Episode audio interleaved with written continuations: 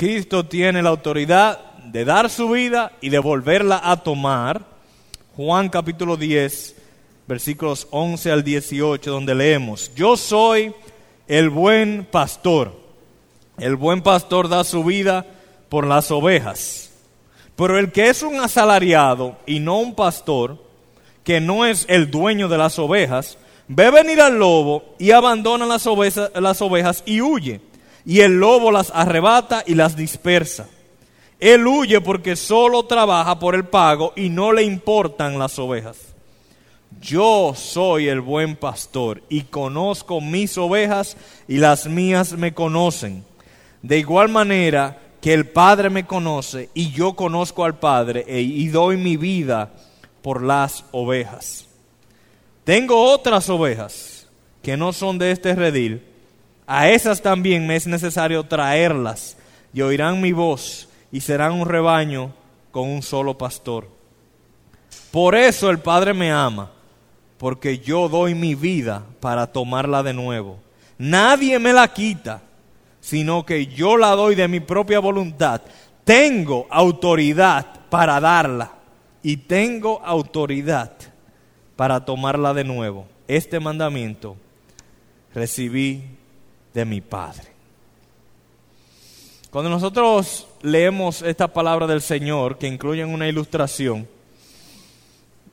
vemos que Él hace una comparación, un contraste entre un dueño y un jornalero.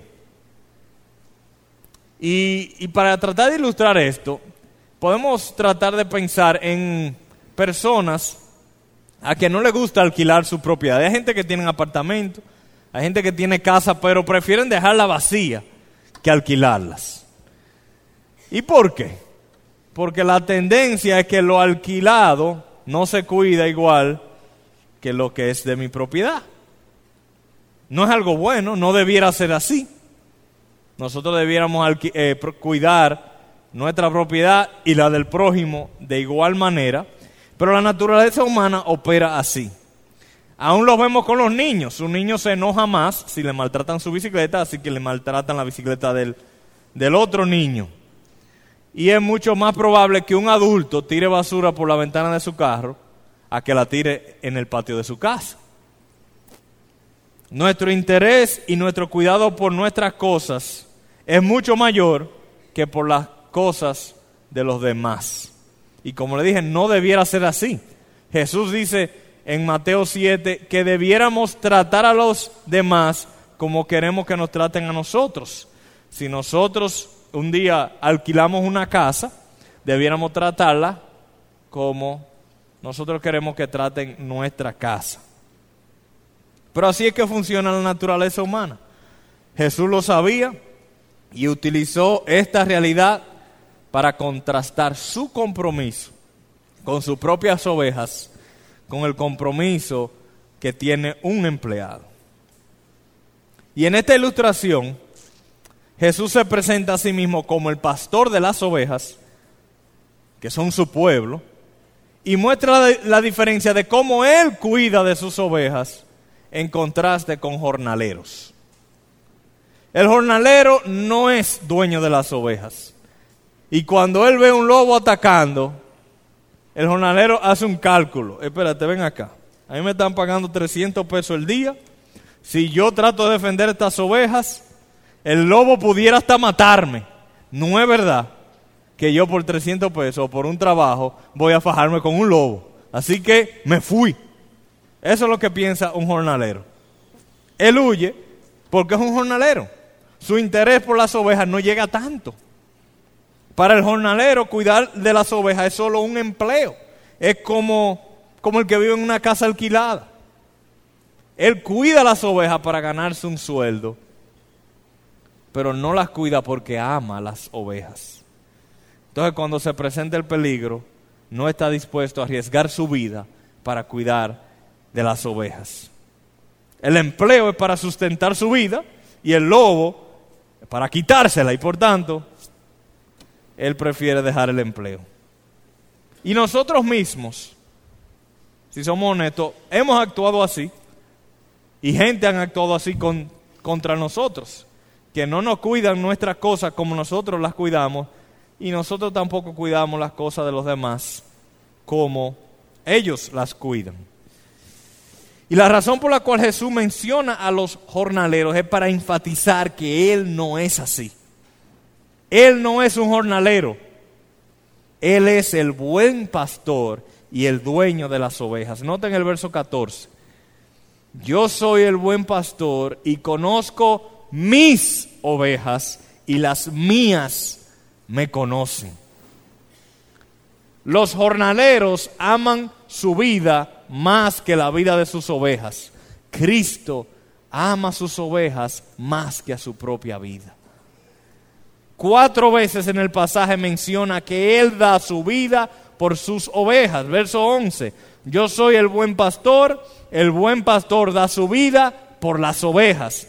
La segunda parte del 15, yo doy mi vida por las ovejas. Verso 17, por eso el Padre me ama, porque yo doy mi vida para tomarla de nuevo. Y verso 18, nadie me la quita, sino que yo la doy de mi propia voluntad. Así que Jesús no es como un jornalero, porque las ovejas son suyas. Y Él las ama más que a su propia vida. Cuando Él ve lobos tras sus ovejas, Él no las deja para que sean destruidas, sino que Él lucha contra los lobos y salva las ovejas y lo hace entregando su propia vida. Las ovejas son suyas. Él es el dueño. Ahora, todo esto es una ilustración. Jesús se presenta como el buen pastor. Él habla de jornaleros, él habla de ovejas, él habla de lobos, pero ¿qué representa todo eso? Estos lobos, estas ovejas, este pastor que da su vida por las ovejas, ¿qué representa esta ilustración? ¿Qué tiene eso que ver con nosotros? Y si somos ovejas, ¿quiénes serán los lobos?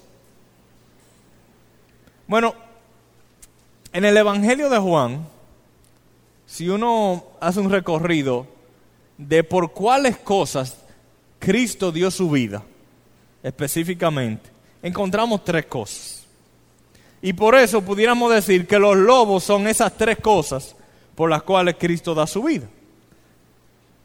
y, yo, y yo identifiqué, hay, hay tres lobos que el Evangelio de Juan menciona.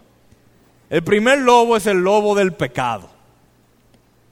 Dice Juan 1.29, he aquí el Cordero de Dios, hablando de Jesús, que quita el pecado del mundo.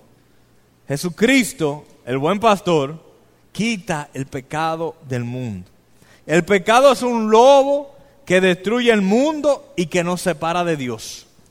Y Jesús vino al mundo para que el lobo del pecado, que estaba por destruir al mundo, en lugar de atacar y devorar a sus ovejas, Cristo la distrae a ese lobo y lo atrae hacia sí, para que lo devoren a él en lugar de a sus ovejas el buen pastor se sacrifica por el rebaño, se hace como una de las ovejas, se hace el cordero inmolado que carga el pecado de muchos. Como dice Isaías 53, 6, todos nosotros nos descarriamos como ovejas, ahí está la ilustración de nuevo, nos apartamos cada cual por su camino, pero el Señor hizo que cayera sobre él la iniquidad de todos nosotros. Así que el primer lobo del cual el buen pastor defiende a sus ovejas es el pecado. Y él las defiende tomando sobre sí la carga del pecado, permitiendo que el lobo lo ataque a él en lugar de a sus ovejas. El segundo lobo y el tercer lobo están muy relacionados y lo voy a mencionar juntos. El segundo lobo es la muerte y el tercero es el juicio divino. Estos lobos siempre andan juntos, atacan juntos. La muerte es el gran destructor. No todos, yo sé que no todo el mundo le tiene miedo al lobo del pecado, pero todo el, todo el mundo le tiene miedo al lobo de la muerte. No todo el mundo ve el peligro que representa el lobo del pecado, pero todo el mundo ve el peligro del lobo de la muerte. Es un lobo que ataca y destruye a todo el mundo. Destruye al más rico, destruye al más pobre, destruye al hombre, destruye a la mujer, destruye al educado, al no educado, destruye a gente de toda raza, de toda etnia y de toda religión. El lobo de la muerte no hace acepción de personas, devora a todos los hombres. Come de todo, podríamos decir. Y después que una persona es atacada por el lobo de la muerte, inmediatamente es atacado por el otro lobo, el del juicio divino. Y por eso que yo digo que andan juntos. Como dice Hebreos 9:27, y así como está decretado que los hombres mueran una sola vez, ahí lo atacó el lobo de la muerte, y después de esto, el juicio, el lobo del juicio divino. Así que esos dos lobos atacan mutuamente. O sea que cuando te viene la muerte, cuando nos viene la muerte, el lobo de la muerte nos ataca. No es que nos destruye para poner fin a nuestra vida y lanzarlos, lanzarnos a la nada. No. El lobo de la muerte destruye, pone fin a nuestra vida terrenal, pero nos introduce a otra situación. El juicio de Dios. Nos lanza al juicio del Dios Altísimo, cuya ley hemos violado y cuya gloria hemos menospreciado. Romanos 3:23, por cuanto todos pecaron y no alcanzan la gloria de Dios.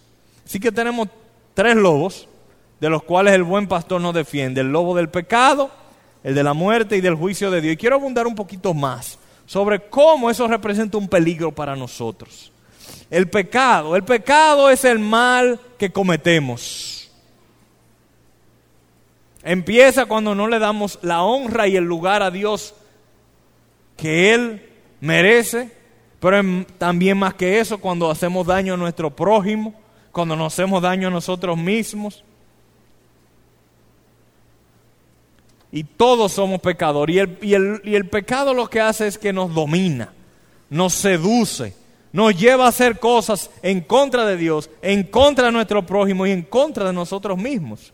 Y tiene un dominio y un poder seductor sobre nosotros que aún cuando queremos zafarnos del dominio de este lobo, no podemos. Luego está el lobo de la muerte. Es una de las consecuencias de nosotros vivir en pecado. Y debido al pecado, todos los hombres mueren. Todos los hombres son atacados por este lobo. Tú y yo vamos a morir y lo peor de todo es que no es una muerte y ya, sino una muerte eterna, sin fin, como consecuencia de nuestra deshonra a Dios. Y el tercer lobo, el lobo del juicio de Dios, después de la muerte, como le digo, no termina ahí. Todos seremos juzgados, todos compareceremos ante el tribunal de Dios. Seremos juzgados por la manera como hemos vivido y como todos somos pecadores, la sentencia no es muy complicada. Como tú y yo hemos pecado, si Dios nos juzga en la condición que nos encontramos naturalmente, la sentencia es muy fácil. Pecador, muerte eterna, condenación eterna. Pero Jesús es un pastor poderoso, así como cantábamos. Pues no solo derrotó al lobo del pecado al entregar su vida, sino que puede derrotar a los otros dos que pueden destruirnos, la muerte y el juicio de Dios. Como dice Juan 5:24, y este pasaje es clave para entenderlo.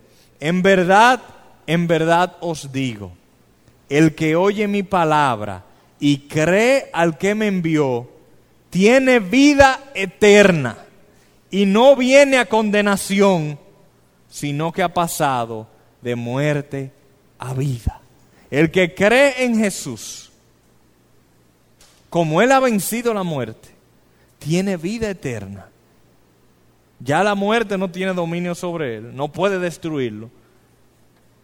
Y no viene a condenación, tampoco el juicio de Dios puede destruirlo, sino que ha pasado de muerte a vida. ¿Y cómo es que el juicio de Dios no, no, puede condenar a un pecador? Porque Él mismo absorbe el pecado nuestro. Y cuando Dios nos va a juzgar, miren nosotros una persona que nunca ha pecado, como Cristo no pecó, y que siempre vivió perfectamente como Cristo vivió. El buen pastor ocupa nuestro lugar y nos transfiere su justicia. Cuando Jesús dio su vida por sus ovejas, entonces Él nos salva de esos tres lobos, del pecado, de la muerte y del juicio divino. Es como que Él veía venir los lobos tras sus ovejas. Las ovejas estaban por aquí, Él se movió para acá y dijo, mírenme, mírenme aquí. Y los lobos que iban para allá se vienen hacia Él, Él los atrae a sí mismo. Y Él carga la destrucción que nos tocaba a nosotros. Ahora, si para Él matar a los lobos, Él mismo tiene que morir, entonces parecería que la historia termina con tres lobos muertos y con un pastor muerto también, en medio de los tres lobos. Porque dice que Él da su vida por sus ovejas. Y, y tendríamos un gran problema si es así, porque si un rebaño pierde a su pastor, aun si ya no hay más lobos, hay un gran problema. Y es que un rebaño sin pastor en poco tiempo va a terminar con las ovejas dispersadas en algún desierto, sin agua, sin comida y sin guía. Las ovejas necesitan ser dirigidas, necesitan ser dirigidas a delicados pastos, a aguas de reposo, para comer, nutrirse y descansar. Y si no hay pastor que las dirija, al final terminarán en un desierto y al final no serían salvadas. Y la muerte del buen pastor que los libró, que libró las ovejas de los lobos, al final hubiese sido en vano, porque las ovejas como quiera terminarían muriendo de otra cosa. Pero la historia no termina con un pastor devorado, muerto. No, Escuchen el verso 18.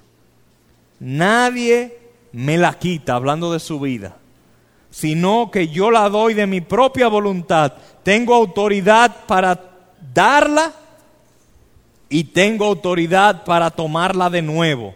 Este mandamiento recibí de mi Padre. Cuando Jesús vino al mundo a salvar a las ovejas del pecado, de la muerte y del juicio divino, él vino con un mandamiento de su padre. Y el mandamiento era que él debía morir, pero no quedarse muerto, resucitar también.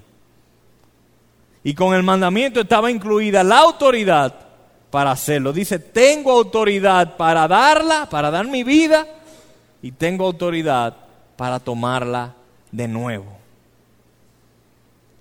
Él decidió, por su propia autoridad, ¿cuándo él entregaría su vida?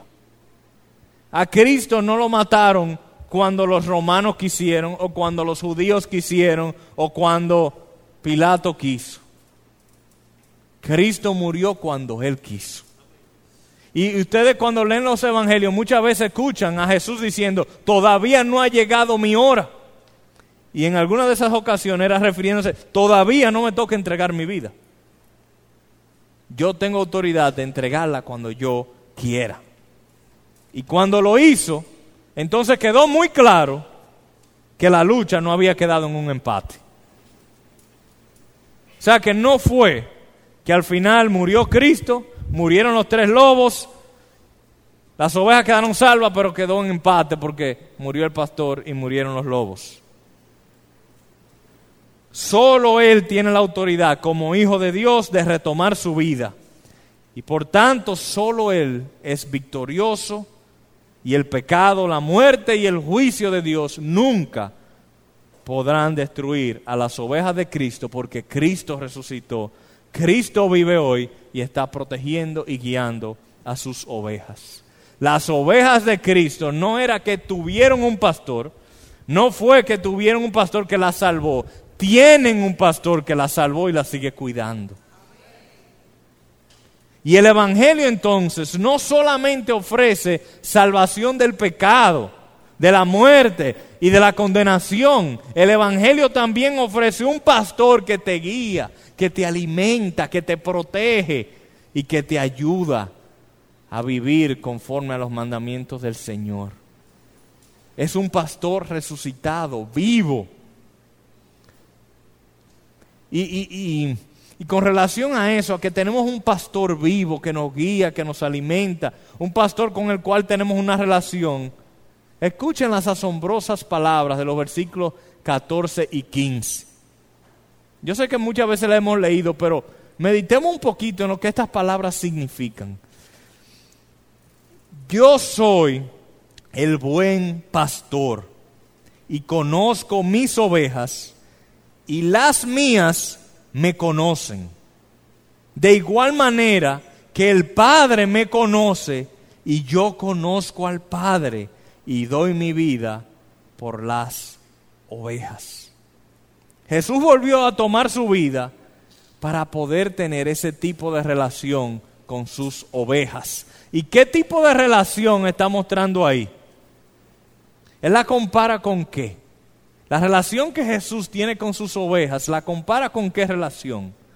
Con la relación, dice el verso 15, que el Padre tiene con su Hijo.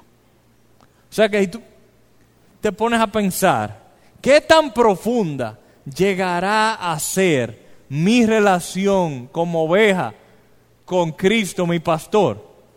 La respuesta del texto es tan profunda como la relación que tiene Dios Padre con Dios Hijo.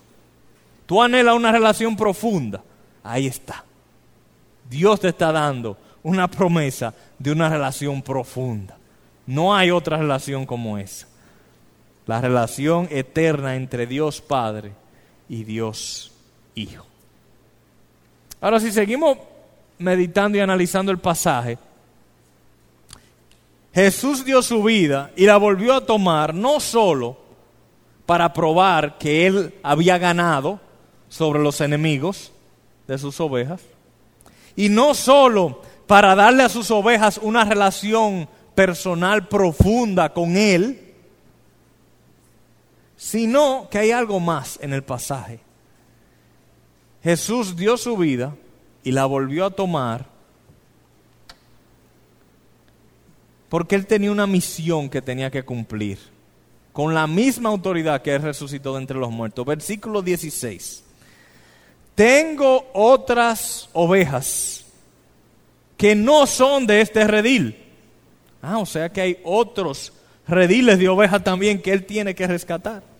A esas también me es necesario traerlas y oirán mi voz y serán un rebaño con un solo pastor.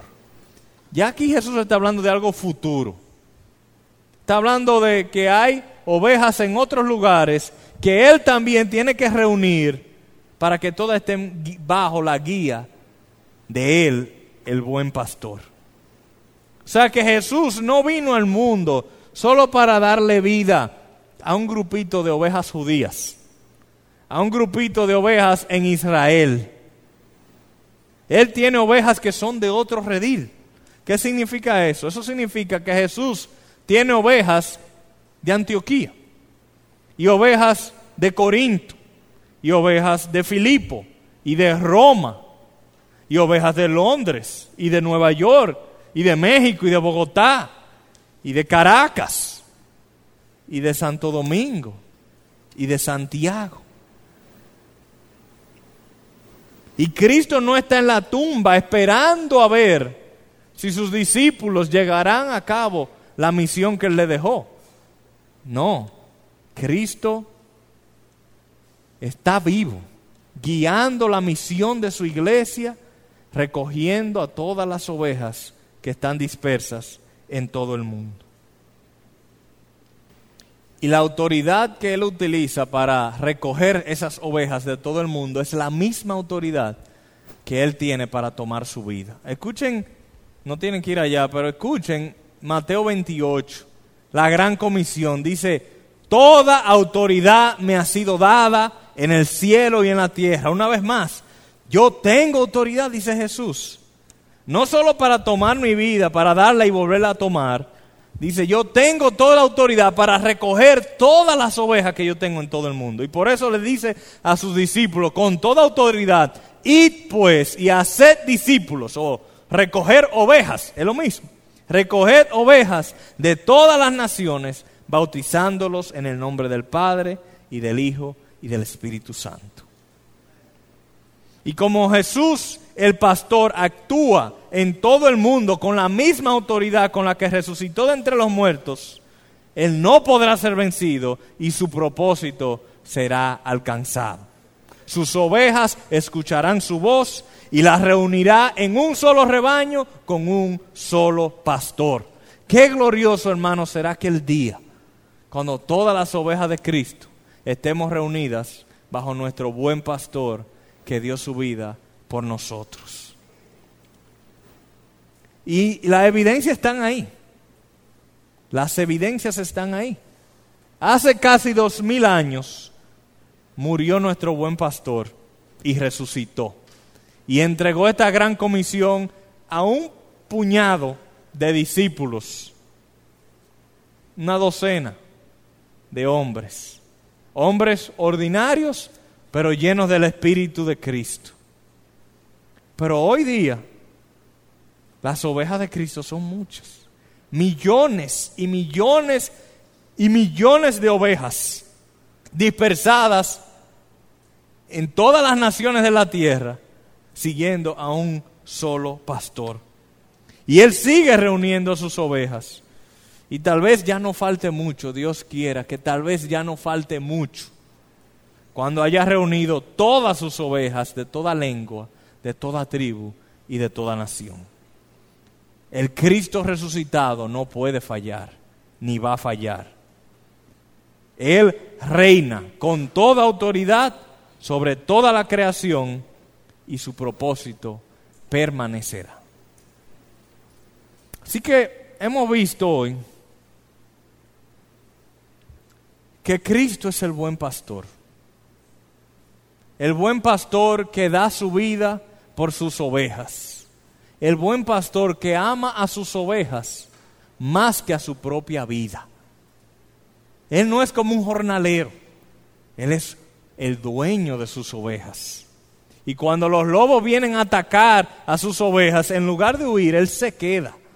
Y no solamente se queda, las defiende y da su vida para rescatar a sus ovejas, para destruir a los enemigos de sus ovejas. Y con eso, no solo destruir a los enemigos, sino que da la oportunidad de tener una relación profunda con Él y también de alcanzar a las naciones, las ovejas que están regadas por todos los lugares. Ahora yo, al escuchar todo eso, pienso que para concluir nosotros tenemos que hacer una pregunta, la pregunta más urgente que se me ocurre y más importante. ¿Eres tú oveja de Cristo? Porque si hemos visto que las ovejas de Cristo son beneficiadas de tal manera que Él da su vida por ellos, que nadie arrebata las ovejas de Cristo de su mano, que Él las protege, creo que la pregunta más importante que podemos hacernos es, ¿soy yo oveja de Cristo? Hoy, ¿eres tú oveja del buen pastor? O te lo voy a poner de otra manera. ¿Cómo tú sabes si tú eres oveja de Cristo? Bueno, dice el que sus ovejas oyen su voz. Entonces te hago la pregunta, ¿escuchas tú la voz de Cristo?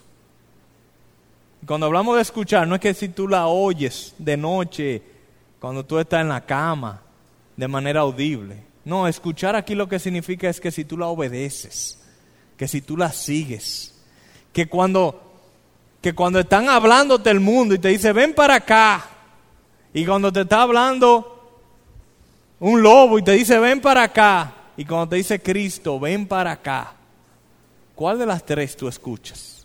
¿Cuál de las tres tú terminas obedeciendo?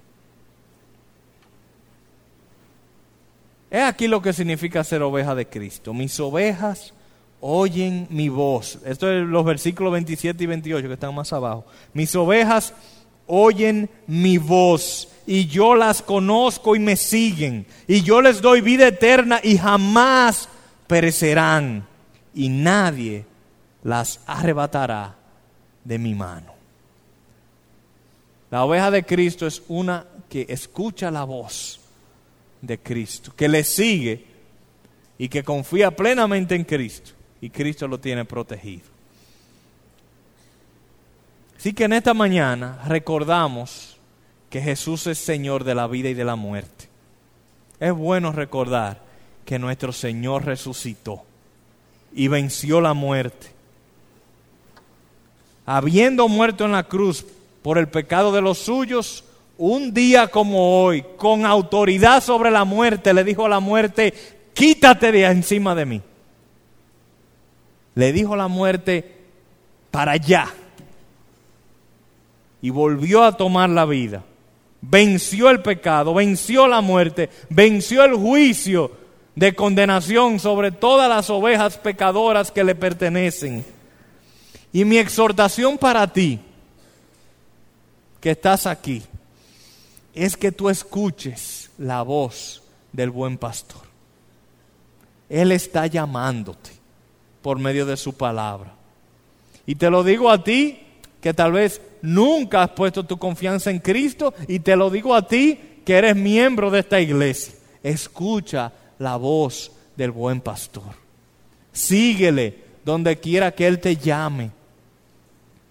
Sus ovejas oyen su voz y sus ovejas cuentan con su protección, con su guía, con su cuido y con una relación profunda con Él. Así que escúchalo. Cada vez que la palabra es predicada, cada vez que la palabra es leída, cada vez que tú te expones a la palabra de Cristo, Él te está hablando. Ahora mismo, por medio de mí, Cristo te está llamando. Te está llamando a que le sigas, te está llamando a que dejes tu pecado atrás, a, que te arrepientas. Él te está llamando, escúchalo. Pero no solamente escúchalo, confía. Cree que lo que Él te está pidiendo es para tu bien, porque es así. Confía y síguelo. Y tú sabes que no verás condenación, sino que pasarás de muerte a vida. Amén. Amén.